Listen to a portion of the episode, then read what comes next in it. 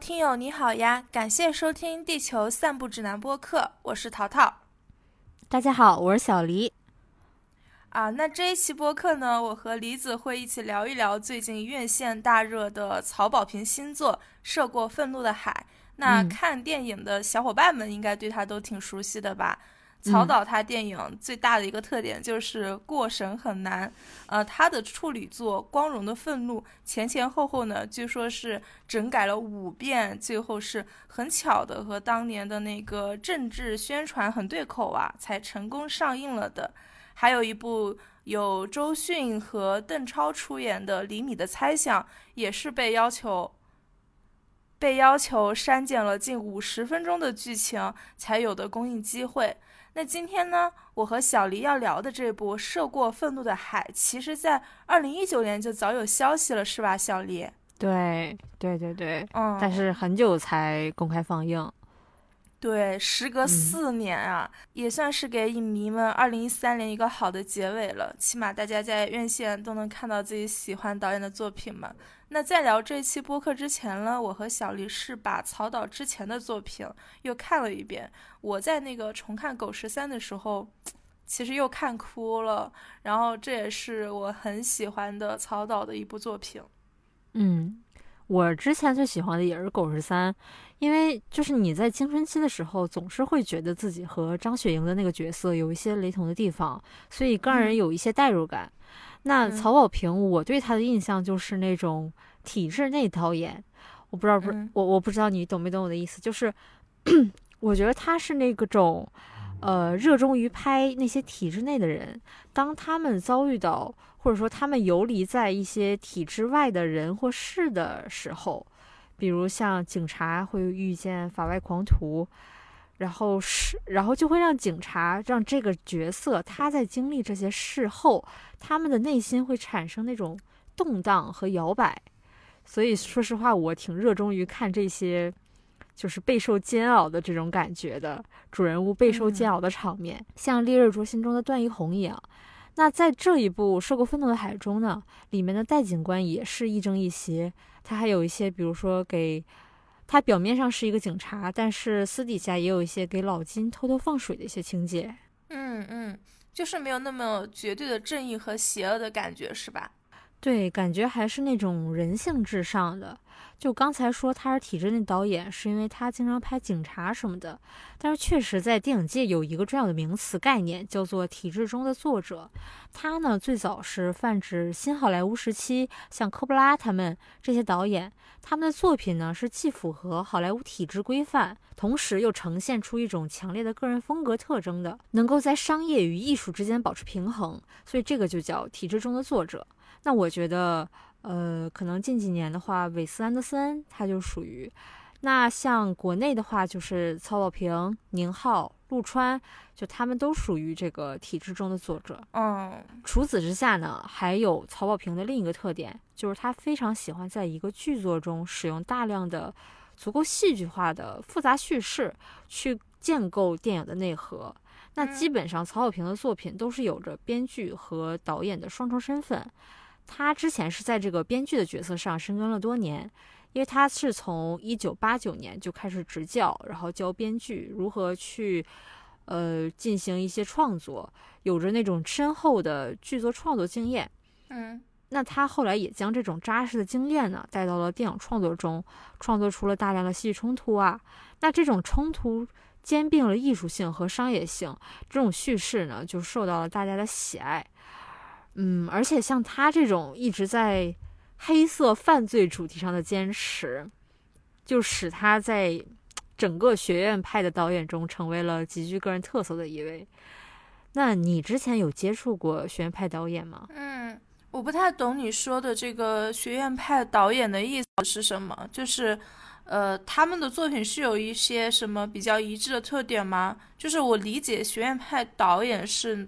就是正宗科班出身的，就是学院派导演吗？嗯，其实差不多。就学院派导演，他是泛指那些受过大学呀、系统教育的专业导演。嗯，那之前是在上个世纪六十年代初嘛，因为有一些大量专攻电影专业的留学生，他们去了美国学习电影。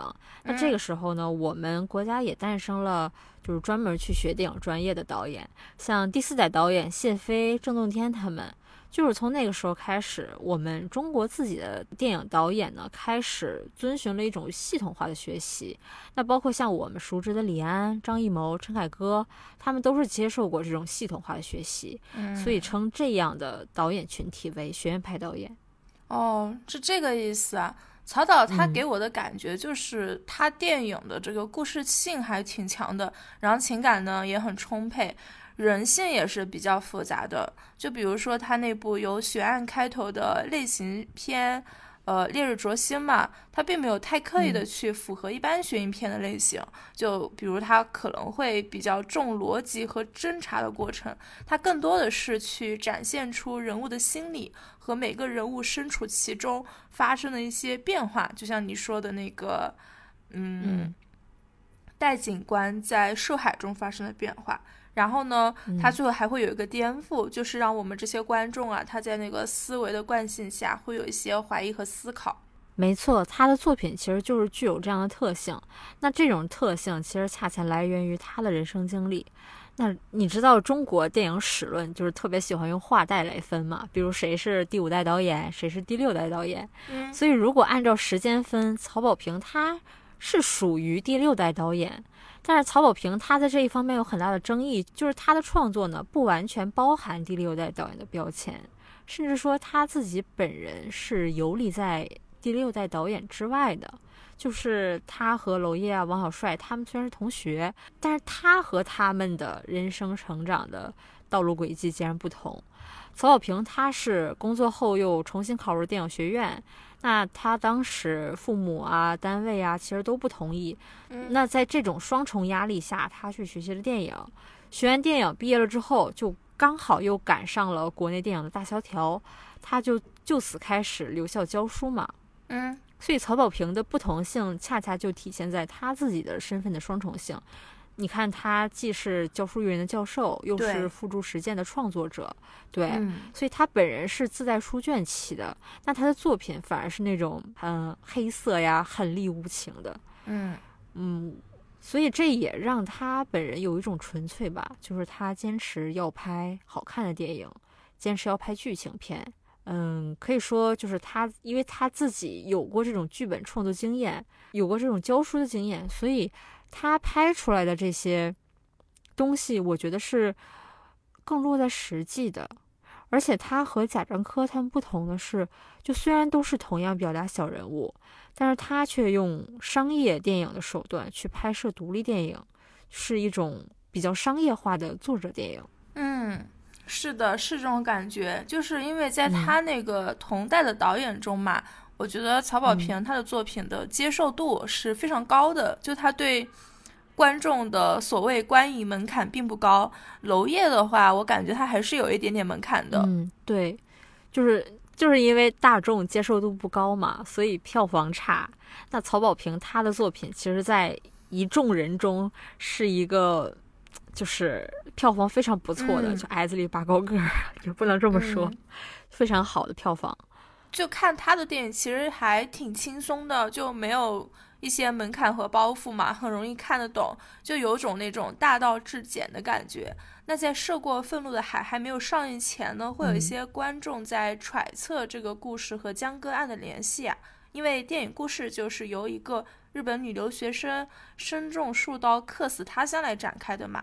那江歌案中的江歌也是一样的惨死一国。不同的是，在江歌案中，我们都知道直接凶手和我们都知道直接凶手和间接凶手是谁，冤有头债有主嘛。但是在涉海上映前，他已公布的信息中，我们是不知道杀死周依然就是饰演的那个女留学生娜娜的凶手是谁的。嗯，最大的嫌疑人呢，就是案发后他那个失踪了的富二代男朋友李苗苗。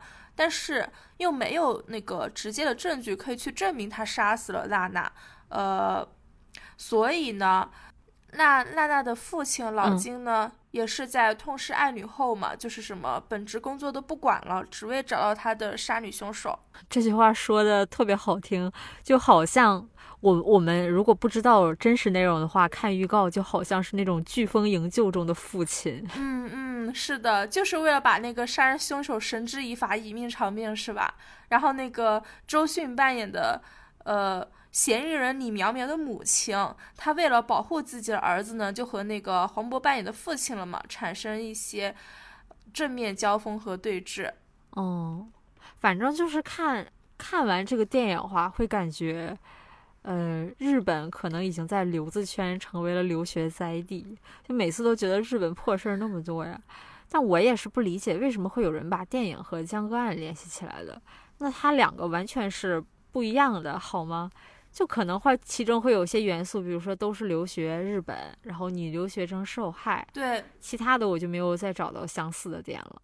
对，可能就是这个电影没有上映前的一些宣发内容嘛，就让人觉得，啊，曹导这次是不是改变了真实案件？但其实这个电影它和江歌案是一点关系都没有的。这个。原剧本的作者了老晃，他也在采访中说，他说他这个本子其实是先于江歌案一年之前就完成了，那没想到呢，在情节上会有这么多的巧合。那我和小黎也是用了一点点时间看完了这个原著，呃，微信读书有啊，涉过愤怒的海，然后第一篇就是这个电影改编前的那个本子。后来呢，听那个硬核说电台两个主持人，他们也去看了这个书嘛，但他们看的是纸质版，所以他们说纸质版和电子版在情节上会有些差异啊。那如果说有看完纸质版的朋友，可以在留言区跟我们一起讨论一下，到底情节上有哪些差异？嗯。其实对比原著和电影啊，这其实就是两个完全不同的故事。我个人呢会觉得电影比原著好看，可能原著也会有一些就是那种所谓现实层面上的黑暗表达。但是说实话，呃，我觉得大家对这种黑暗都见惯不惯了。比如说被删改的，呃，就是云里雾里莫名其妙的坚如磐石啊，所以我个人会更倾向于，呃。呃，所以我会觉得，相较于原版故事呢，呃，曹导这个电影的改编，它更有现实意义。就是我觉得这应该是通过曹导的一个挖掘吧，他走向了文本的更深处，更深处，他看到了这个文本里人物身上的更多的故事和性格。那他在就。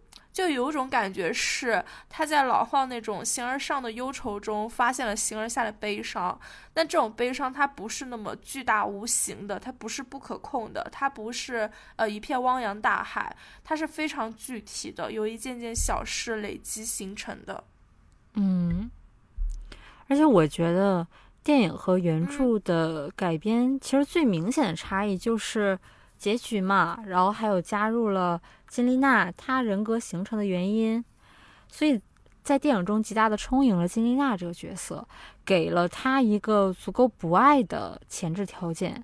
我觉得这个是一个非常有意思的角度，因为曹保平他在接受采访的时候也说过，他特意设立了金陨石和景兰这两组比较镜像的家庭。那在这两组对照组的生长条件下都不同，但是都同样让子女形成了错误的人格。那李苗苗是反社会，金丽娜她是边缘性障碍人格。其实这些都是源于父母后天的教育。所以我觉得我们观众不应该只把目光放在黑熊和母狼的碰撞上，而更应该看到他们背后子女的痛苦和哀鸣。我记得那个中国新闻周刊有一句话说的特别好。就他说，死亡的阴影中笼罩的是畸形的成长与亲情。狗十三未竟的主题终于在这里得到了延续。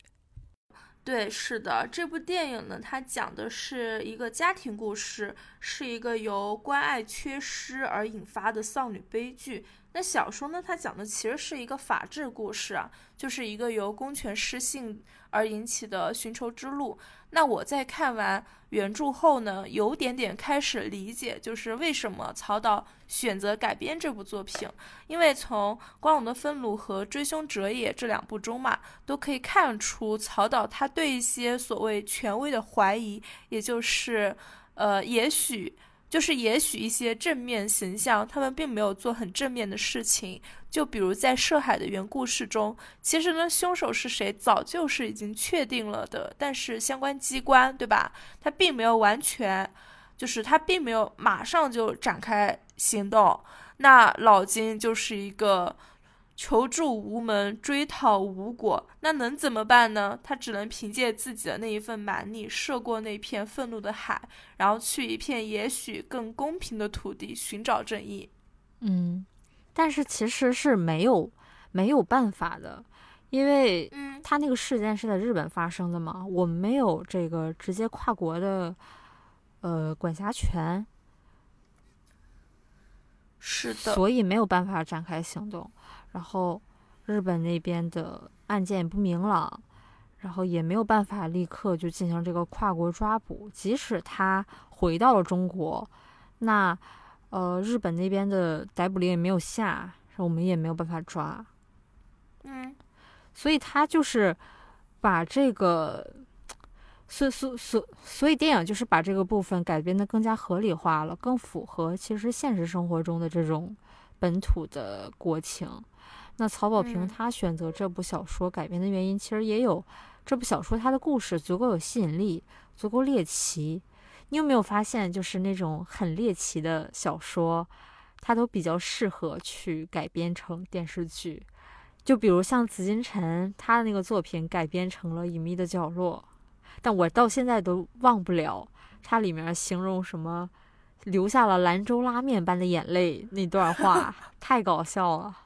因为我跟你吐槽这个小说的形容，我觉得非常一般。对，然后我我就跟他说：“我说你还你记得吗？它里面有一句，呃，留下兰州拉面般的眼泪。我我觉得情节是不错的，但是文笔是真的很烂。那目前中国的这个犯罪片，其实也成为一个很传统且固有的类型了。那曹保平他认为，所有的题材其实都能有一个立足于我们改。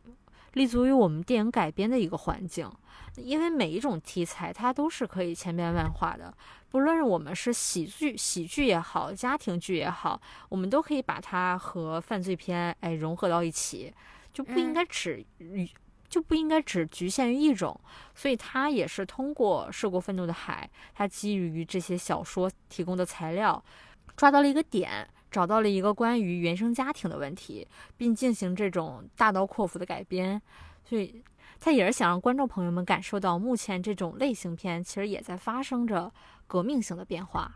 对，是的，电影中我感觉他对那金妮娜的补充还挺多的，是吧？还有什么金妮娜的那个对那种呃叫什么日记本的一些内容的展现，但是小说里面没有。默默日记本啊，对对对，是的，就是电影它讨论更多的问题是父母和子女之间的代际差异嘛。那一方面呢，它确实是很现实的问题；另一方面就是，呃，也许导演他会觉得这是一个可以解决的问题，就它没有那么大，然后那么遥不可及。呃，曹导呢，他并没有通过电影以隔靴搔痒的那种形式去呃完成观众的某种想象和满足。它是非常具体和实际的，就是就像不论是我们什么年龄段看《狗十三》，都能看出一些东西，是成人世界的虚伪也好，家庭关系的紧迫也罢，我觉得曹保平他对那种所有看似确定的东西，他一直是持怀疑态度的，就像在那个传统的中国家庭中。父母的付出和关爱是不容置疑的嘛，对不对？但是在《涉海》中，老金对娜娜的爱是一个大大的问号。对他都能挖出一些很潜在的问题，然后把它剥开来，像洋葱一样，最后把那颗心儿给我们看。是的，嗯，所以不得不说，他那个所以不得不说，曹保平他真的很懂伦理关系，很懂父亲这样的一个角色。因为包括像《狗十三》中的父亲，他们都是在现实生活中常见的父亲样貌的缩影。那曹保平他认为，过于粗线条的老金，他会觉得父女之间的情感关系是一个不需要去怎么。修护的去培养啊，去修护的一个天然的存在，他自以为是很爱女儿的，也愿意为女儿去做很多事，比如说赚钱，呃，赚钱把她培养长大。女儿想留学就送她去日本留学，他觉得自己已经做到最好了。那娜娜她还有什么不满足的呢？我为你做了这么多，不是我爱你吗？可是如果仔细一想，这只是一种责任，是一种父亲对孩子的责任。是责任让他认为自己应该付出，可这并不是爱。嗯，那关于老金这个角色呢？原著中为其填充了更多有趣的背景细节。老金他是一个一米八五的一个大高个，那他曾经参加过越南战争，所以他是有军人的这一个背景存在的。这也是为什么老金的身手这么好的原因。哦，我觉得我们看电影的时候，应该挺多人很费解，说，哎，他为什么像那种打不死小强？就是他体力特别好，然后他也有一些，呃，军人背景嘛，所以他整个的身体素质是非常过硬的。嗯。还有就是，当年老金其实并不爱女儿。那他和顾红离婚的时候，抢孩子只是为了让顾红难受的一个手段。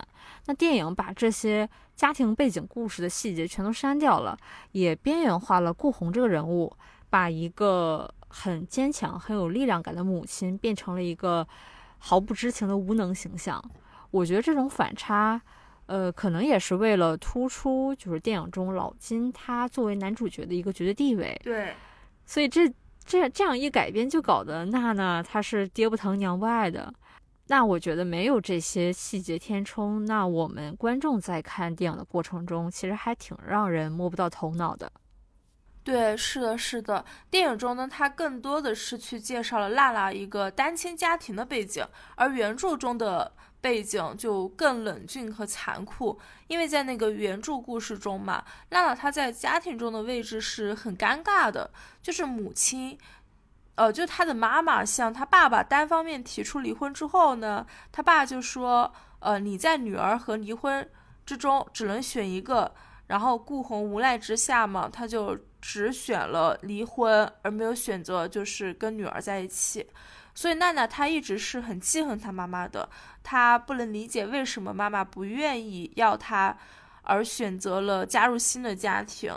那也许顾红她有她自己的苦衷，那毕竟我们都是第一次做人啊，我们都那顾红也是第一次当妈妈。但是电影中她关于这段背景她是省略的，会让我们有一种误解，觉得娜娜还有妈妈爱。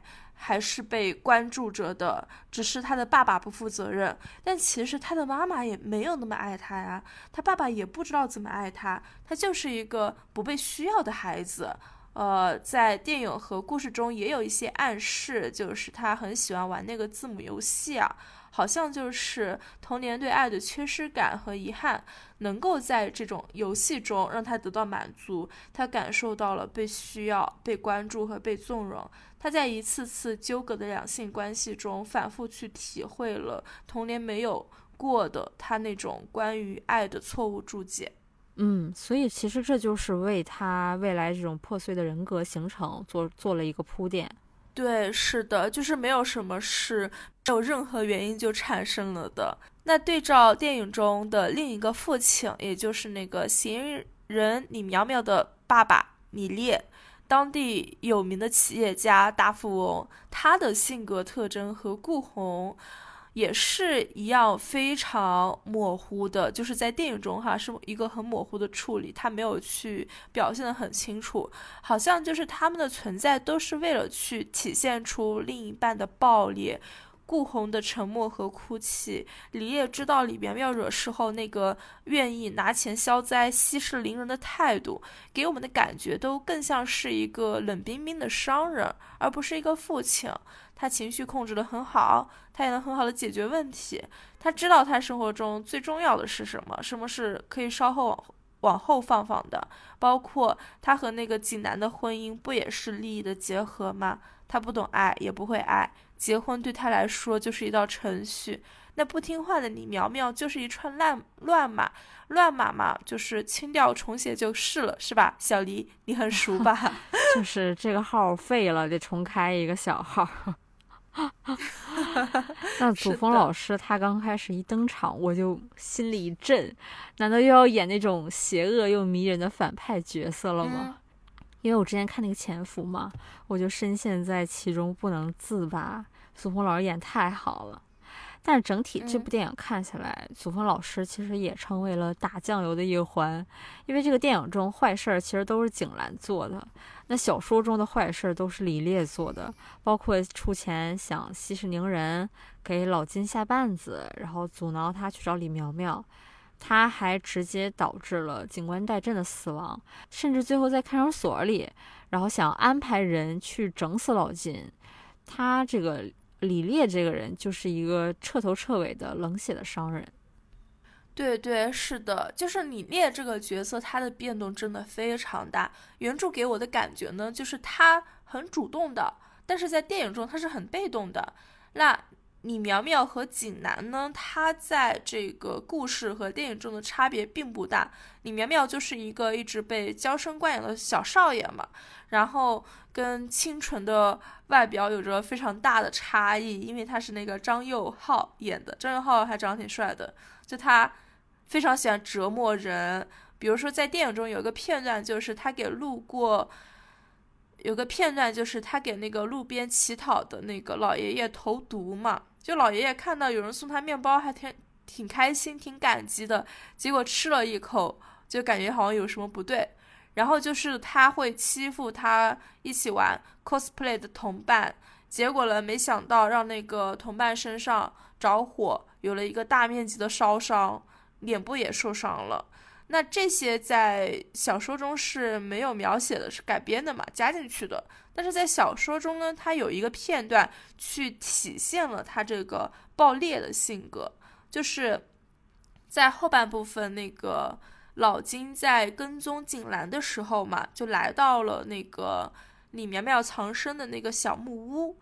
然后呢，李苗苗在他妈妈来了之后，发现家里来了只兔子，他就想着说把那个兔子给弄出去。结果他出了院子之后，他先看他妈妈有没有在关注他，发现他妈妈没有关注他之后，他就用那个耳机线取下来，就一遍又一遍的勒那个兔子。然后看那个兔子，呃，没有反应，还把它放进那个池塘里面去给它，就是窒息它嘛。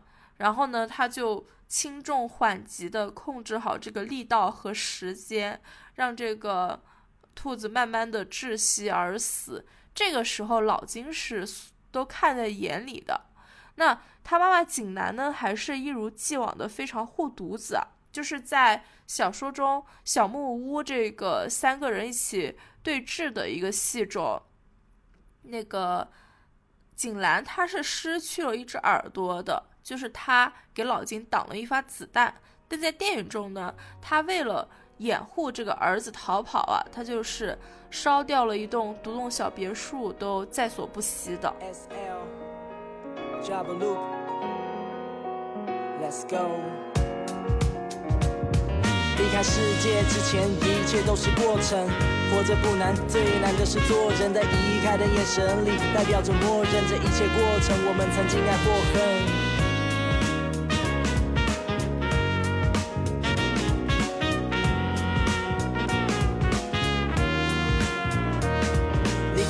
界之前，一切都是过程。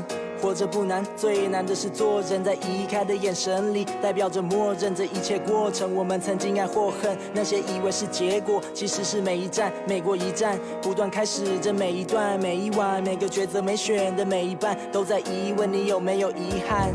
你没有看过的陌生的脸，跟热火。我当下看电影的时候，有一个觉得很不适的地方，就是老金他会经常强调娜娜是我金陨石的女儿。我觉得他是把女儿当做自己的所有物，所以当娜娜被杀的时候，老金的愤怒中其实不乏是因为自己的尊严被挑衅了。他没有把女儿当成一个独立的个体。那你看到这里的时候，也会觉得不太舒服吗？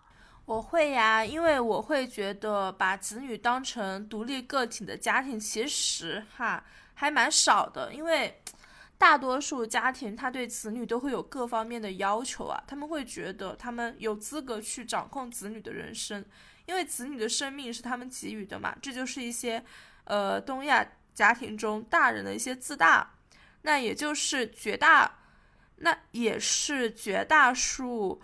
也是绝大多数父亲的自大，但是他们没有想过的是，子女从一开始就没有左右自己的命运。就像娜娜，她出生时也不会知道迎接她的将是一个即将破碎的家庭和过早陨落的命运呀。嗯，娜娜真是投胎没有怎么投好，而且让我 让我觉得最意外且惊喜的就是周依然的表演。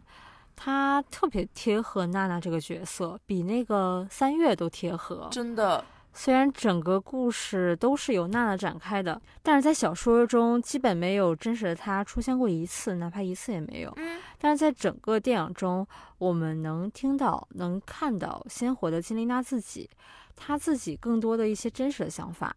我们能看到她童年的时候曾经快乐过，对，是包括她嗯父母离婚之后她的一些失落难过呀，然后她回到自己的安全屋，就是那个壁橱，然后她还是一个特别特别能干的小姑娘。嗯，你看她端盘子打工赚自己的钱，虽然因为家境没有那么好嘛，但是大多数人，比如说家长，他看完之后会觉得，觉得这个金丽娜这个孩子不懂事儿，自作自受，因为你知道。大多数家长是不允许被反驳的，包括最后金丽娜自己，她说爱爱是没有的，那被家长们听到，他们只会觉得你不懂感恩，他们会觉得我对你这么好，我把你生下来，我养育你长大，让你从小到大不愁吃不愁喝不愁穿，你为什么还会这样的觉得？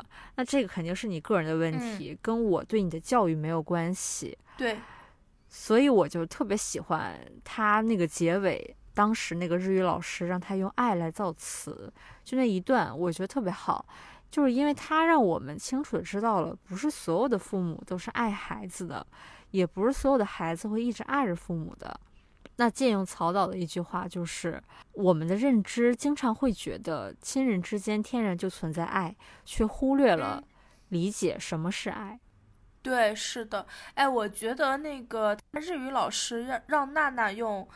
爱来造句的那个片段还挺美的，因为真正的爱，它其实是可以通过语言和行为去表现的嘛，就它并没有那么夸张和极端。比如说老金，他在知道他女儿死后嘛，他有非常多夸张和极端的行为，像他去女儿出事酒店的隔壁用头撞壁橱，就是那个衣柜咯。还有就是他跟那个翻译，就是警局的公关人员大打出手了，我觉得真的太夸张了。但是我们看到后面就会发现，在后面就是随着情节的发展啊，电影中一些蒙太奇片段，它显示出了老金他其实是并不爱娜娜的，所以或者说没有那么爱吧。对，就是他有很多他呃对娜娜的一种。忽略吧，或者说，呃，不正确和不妥当的照顾。比如说，娜娜很喜欢猫，结果老金就把那只猫给吓跑。就我觉得，真正的爱，他可能并不是多撕心裂肺，说女儿我爱你啊，女儿你走了我好难过呀。就我觉得他更像是一种润物细无声的感觉吧。就你不用说我多重要，但是你的行为让我感受到了。嗯。因为我我们现实生活中更多的是家长的那种自以为是的爱，嗯，还有孩子的那种自以为的不爱，可能估计老金他自己也没有想到，电影中最大的凶手竟然是老金他自己。确实，确实，娜娜她在日记中也有一段记录到嘛，就是她梦到，呃，有一次爸爸被吊在半空中。他划着小船从下方路过的时候，他没有一点点哀伤和难过，只有无边的平静。那不少观众应该和我一样，就是在电影的前半部分，也就是开头的时候，非常讨厌娜娜这个性格嘛。因为我看到前面的时候，我就忍不住了，我打开微信跟李子一顿吐槽，我说啊，这女的怎么这样啊？她怎么这个性格啊？然后李子说，你不要急，你不要急，你看到后面你就知道了，你就理解了。对，我也比较能理解金丽娜，我觉得就是她现在这个性格，并不是她自己的个人原因，也不是她自己能控制的。你想，一个小孩子，他在一个不健康的生活环境中。那他要长大，他要费多大力气才能成为正常人呢？确实。那他在对吧？娜娜在电影中是典型的那种边缘性人格障碍嘛，然后又叫 BPD，啊，它是一种人际关系、自我形象和情感不稳定，以及表现出显著冲动的一种心理行为模式。那娜娜她在电影中的表现，比如。呃，主动要求扔鞋子，然后她被当时被李苗苗忽略后的愤怒，这些都是 BPD 的一个经典表现。像 BPD 患者，他是拥有对被抛弃的那种恐惧，以至于他们有可能为了阻止他人的离开，会采用讨好、暴怒、武力攻击等等这些阻止关系结束或者说缓解恐惧的方式。那我们比较熟知的依恋性人格中。有一个紊乱型依恋，其实就与 BPD 的某些症状非常相似。我身边就有不少人是不同种类的依恋型人格，比如我以前是属于回避型依恋人格，就是那种像一只刺猬，别人越靠近我，我就想逃避。那你是什么人格呢？我觉得我应该是回避型依恋人格，因为当时我看完电影后，我就感叹啊，就是有些人的性格真的就是天生形成的。你可能说是不同的性格，在遇到同样的事情，在同样的家庭环境中成长，他的呃应对机制，或者说他长大后的一个反应，都是因为他的性格而有一些差异。因为我小时候也是单亲的一个生活经历嘛，我妈妈一个人带我，然后呢，她其实会经常忽略我。比如说有一次我小学那会儿嘛，然后我家里那个时候还没装电脑。我妈特别爱玩电脑游戏，她玩那个收菜，因为菜每天晚上都得收，啊，她做了一个什么事情呢？她把我放在家里了，让我自己睡觉，她去网吧玩游戏了。然后当时我还没有手机，我没法跟我妈妈取得联络，我也不知道她去了哪个网吧，我就在家发烧了。然后那个感觉就是感觉我的口特别渴，然后我的头特别烫，然后又很疼。我只知道我感冒了，我就一直等着我妈回来，等着我妈回来。等我妈回来之后呢，我就去那个小医院看嘛。结果人家医生说我差一点点就高烧到四十度。然后当天晚上他给我打了一针那个退烧针，我非常清楚的记得那个退烧针的，就是那个药是粉红色的。我长这么大，我从来没有打过这个颜，就是这个颜色的药。还有就是我快小学毕业的时候，我跟我表姐发生了非常不愉快的事情嘛。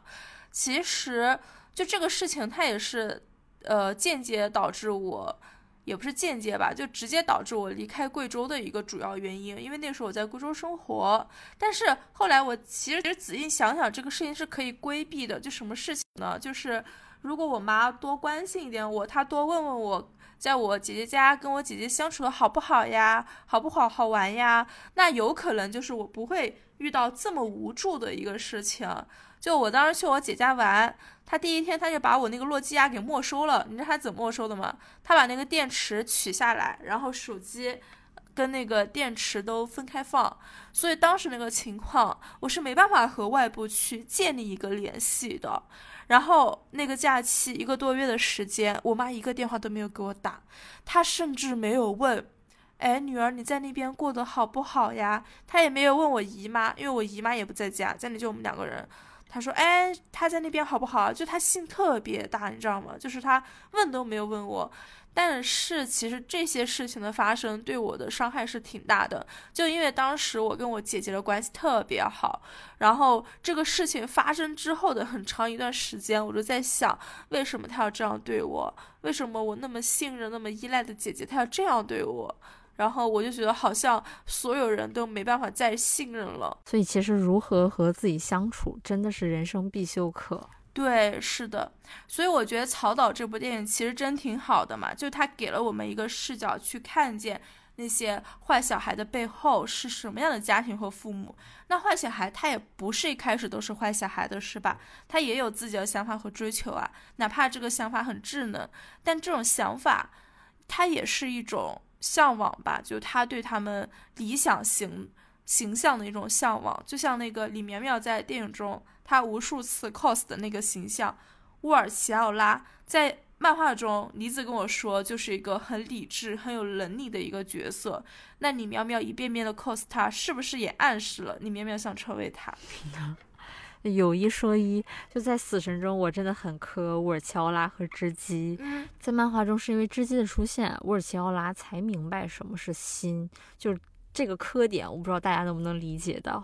对，就感觉他爱人的能力被唤醒了嘛。我是看完电影后翻那个豆瓣评论嘛，会发现好多观众对电影中你关于二次元的展现都打了差评，就他们会觉得这是一种对二次元的妖魔化展现。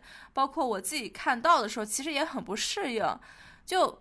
有可能曹导他是想通过这个去体现父母和子女两个时代差异下的文化差异嘛？那听 Beyond 的爸爸不会听法老，跳迪斯科的妈妈也欣赏不了宅舞，时代和文化的差异就形成了父母和孩子直接的隔离和不理解。孩子当然是需要多多体谅父母，那身为父母多多接触新鲜事物，我觉得也是一个有益无害的事情。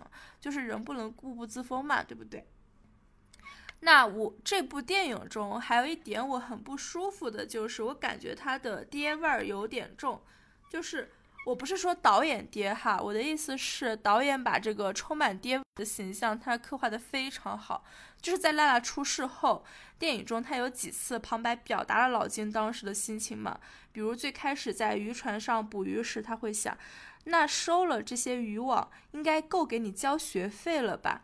那是自己的亲闺女，得疼啊！就是这个是那个娜娜出事之后她的自言自语。然后后来他在追凶的过程中，他又说什么“活这一辈子不就是活个闺女吗？”那我会觉得这个父亲角色他其实挺不真实的。